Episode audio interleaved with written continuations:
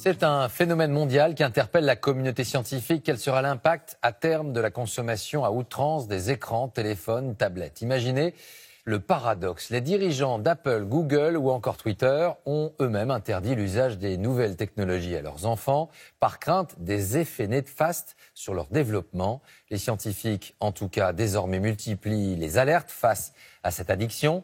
Illustration concrète ce soir avec cette expérience menée en Angleterre dans quatre familles. Grand format signé Loïc de la Mornay et Anto Filippi.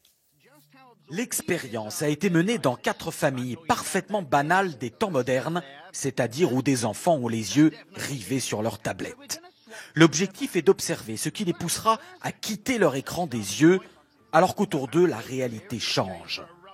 Les parents sont complices de l'expérience. Début modeste avec changement des tableaux au mur, aucune réaction. Plus audacieux, la mère de famille est échangée avec une inconnue portant la même couleur de vêtements les enfants ne remarquent toujours rien. Comble de l'indifférence, de faux frères et sœurs, parfaits inconnus eux aussi, s'installent à table sans le moindre détournement de regard de ceux captivés par l'écran. Il faudra attendre la coupure d'Internet au moyen d'un brouilleur pour que les enfants découvrent que le monde réel autour d'eux a changé.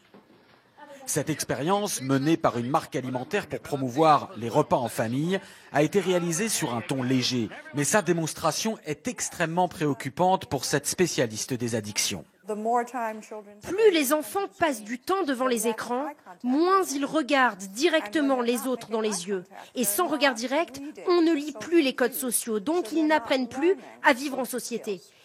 Il y a donc des effets directs sur le cerveau et l'apprentissage, similaires à ce qu'on observe avec n'importe quelle substance addictive, y compris les drogues. Une vraie drogue, le mot est lancé.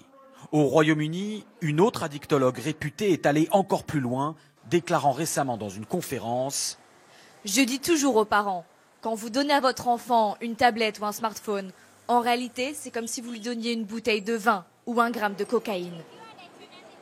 Ce psychiatre britannique, lui, a été l'un des premiers, il y a dix ans, à considérer les jeux vidéo et les écrans comme une addiction grave, avec là encore des comportements similaires à la drogue, y compris lorsque les patients sont en manque.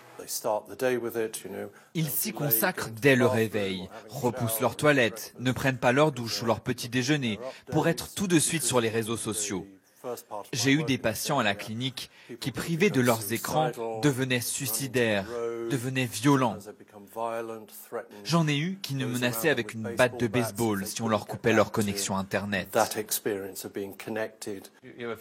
Sans atteindre une telle extrémité, la famille Cook subit cette dépendance aux écrans. Le fils sur son smartphone, la fille sur sa tablette, et des parents qui se sentent dépassés.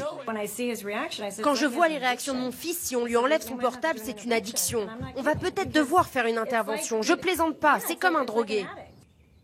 L'intervention, cela peut être ceci, un sevrage, qui utilise là encore les mêmes techniques que pour les addictions à la drogue.